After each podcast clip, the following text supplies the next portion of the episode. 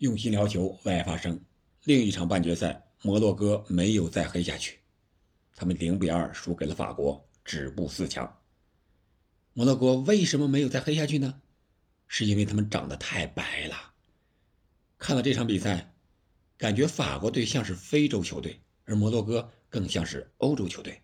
当然，开个玩笑，这是人家自己国家一种选择。这里是喜马拉雅出品的《憨憨聊球》。我是憨憨，咱们聊聊这场比赛，简单一点啊。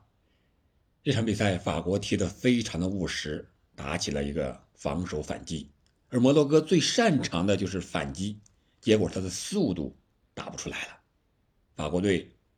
为了冠军，不去控球，让出了控球权。整场比赛的控球权，法国百分之三十九，摩洛哥百分之六十一。在场面上看也是。摩洛哥更像是一支强队，球基本上是控制在他们的脚下，而法国呢非常低调，收缩的后场防守，甚至有一段时间是龟缩呀，连姆巴佩在下半场前十五分钟都回来防守了。你想一想，这样的法国队还能不进世界杯吗？还能不进决赛吗？这场比赛法国队。我觉得是阵型上有了一定的调整，除了人员之外，他似乎上半场倾向于三中卫，孔德、瓦拉内还有科纳特，这都是能踢中卫的，也确实从站位上看更像是三个中卫，而特奥呢更像是在中场，至少他是位置压的比较靠前的，而第一个进球呢也是特奥进的，当时。是一个意外，其实这两个球都是意外。我们先说第一个，五分钟的时候，当时是法国队持球进攻，这个十八号啊想绕身前抢断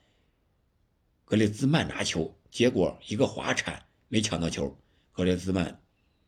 转身就向禁区突进，啊之后传中给姆巴佩，姆巴佩射门被封堵。然后就是谈到了，啊，边路的特奥的人前，特奥一个凌空的侧勾将球打进球门。五分钟啊，这是法国队最想看到的一个开局，然后马上就收回来。而第二个进球呢，已经到了下半场了。第七十九分钟的时候，刚刚替补登场，四十四秒的穆阿尼推射空门。这个进球也是一个意外，当时是摩洛哥在中场附近由守转攻，结果这个球让楚阿梅尼断下来了。楚阿梅尼分给了姆巴佩，姆巴佩啊又给了这个替补登场的小图拉姆，小图拉姆又回给了姆巴佩，姆巴佩在他熟悉的区域禁区的右侧连续的带球突破形成射门，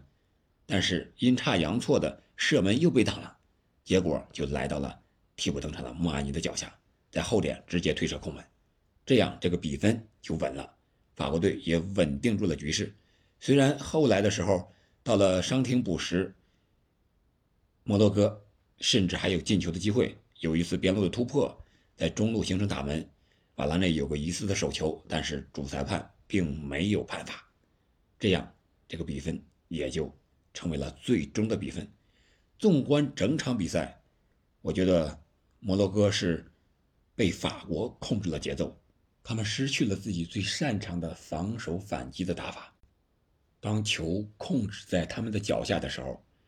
反而他们在前场不会组织进攻了，不知道怎么打。另外就是他们个别位置主力球员的伤缺，对他们的防守有一定的影响。